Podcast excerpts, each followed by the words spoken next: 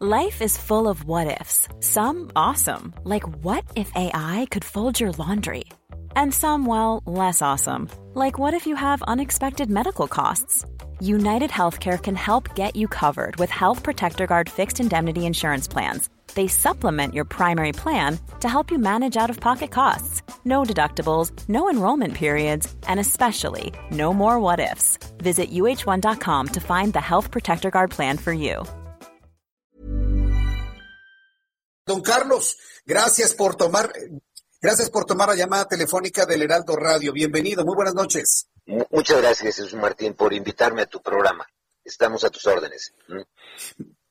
Yo he visto en los últimos meses un estire y afloja entre los empresarios y el presidente de la República.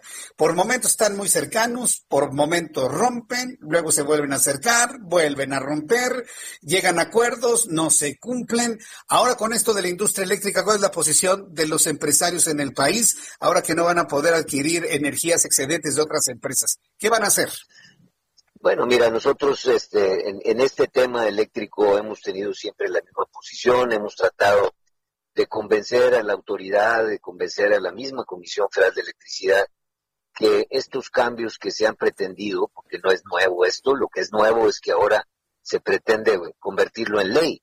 Eh, hasta, hasta este momento eran cambios que había sugerido la Comisión Federal de Electricidad a la CRE, la CRE se los había autorizado, este, y, estos cambios, cuando se trataron de implementar, empezaron con los certificados de energía limpia, si tú recordarás, y después con lo del autoabastecimiento al que te referías, con la entrega de electricidad, porque la comisión sigue manteniendo el monopolio de las líneas eléctricas.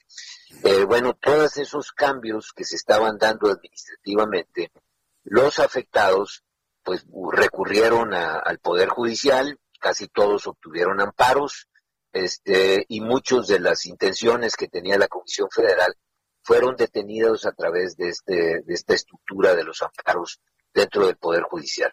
Ahora este, se está yendo a un paso más adelante, que es modificar la ley. Entonces, pues definitivamente es ya el Poder Judicial tendría que estar eh, juzgando todo esto con una nueva estructura legal. Eh, obvio que como están afectándose derechos ya adquiridos, pues si habíamos visto amparos, pues ahora vamos a ver una lluvia de, gente afectada buscando el amparo de la, del Poder Judicial, nacionales y extranjeros, y muchos eh, eh, tratando de, protegerse con las leyes que tenemos expuestas en, eh, en el Tratado de Libre Comercio con Estados Unidos y Canadá. Entonces, bueno, hay, una constitucionalidades en esta intención, ¿no? Este, don Carlos, perdón que le interrumpa.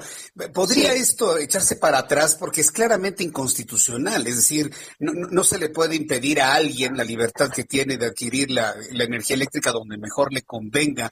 Y además esto va en contra de esta iniciativa antimonopolios que ya se venía armando desde eh, eh, eh, gobiernos anteriores.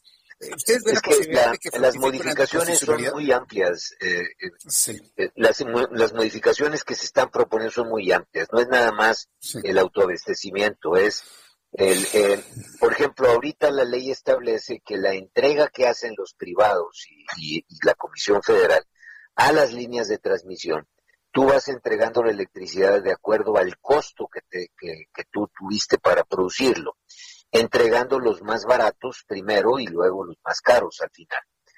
Generalmente la Comisión Federal de Electricidad es la más cara para producir electricidad y entrega pues, en, la cola ¿verdad? de las de las de la, de la fila de los de los productores de electricidad. Eh, esto ha afectado también a la comisión y nosotros lo que hemos propuesto es decir, bueno, hagamos un acuerdo entre todos de cómo podemos entender mejor la, la, pues la, forma en que se va a estar entregando la electricidad en, en, en, los momentos en que la demanda se cae como, como en estos momentos en que la pandemia ha provocado una disminución de la, de la demanda. Pero bueno, al final este, no hemos sido escuchados este, y ahora pues lo que se está pretendiendo es un cambio muy, muy importante ya a las leyes en sí. Ahí ahora queda en manos del Poder Legislativo el juzgar todo esto, el verlo con una altura de miras. Y como hemos dicho en nuestro comunicado, eh, tenemos que estar pensando en el beneficio del país. Este, y bueno, pues estas cosas, francamente, en medio de la pandemia, tratando de promover inversiones, tratando de recuperar empleos, viene una, una eh, iniciativa de esta naturaleza, pues no creo que abone mucho a la tranquilidad del inversionista definitivamente no. Y mire, yo, lo que le admiro, don Carlos Salazar, es su posición institucional. La verdad es que yo le he visto a usted como un hombre muy institucional y en su relación inclusive con el gobierno federal. El que usted me diga que usted espera una altura de miras del legislativo, me habla de esa institucionalidad. Pero usted y yo sabemos que actualmente el legislativo, que en este momento es mayoría es de Morena, cumple los caprichos del presidente y en este caso un capricho del presidente para cumplirle sus deseos a su amigo Manuel Bartlett. Y esto también tenemos que decirlo claramente, desde la institucionalidad también. Eh, pero mira, este, yo creo en que las personas al final tenemos que actuar en lo que representamos. Y los legisladores, yo creo que deben de actuar de acuerdo a la representatividad que tienen. Y la representatividad es en beneficio del país, en beneficio de mejores legislaciones, y no solamente en los deseos de uno de los tres poderes. Yo este, espero que esta reacción sea muy positiva y que al momento en que empiecen a discutir esto, lo discutan con esa visión eh, en la cual pensemos no en, el beneficio del momento coyuntural, de si eso le beneficia a un personaje como el señor Bartlett, este, o, las intenciones que él tenga, que también deben ser muy adecuadas en cuanto a su manera de pensar, pero para eso podemos debatir las cosas. Este, y demostrar por qué tenemos razón unos u otros. ¿Eh? Nosotros hemos hecho muchos análisis de esto y, hemos tratado siempre de concluir en beneficio del país, en beneficio de que pues tengamos los, los, los mejores costos, la mayor eficiencia y que se generen la mayor cantidad de inversiones en México. Correcto. Yo le agradezco mucho el que me haya tomado la llamada telefónica el día de hoy. Me quedo con ese buen deseo, me quedo con esa institucionalidad que usted tiene y le invito para platicar una oportunidad futura. Gracias, don Carlos. Que vaya muy bien. Muchas gracias.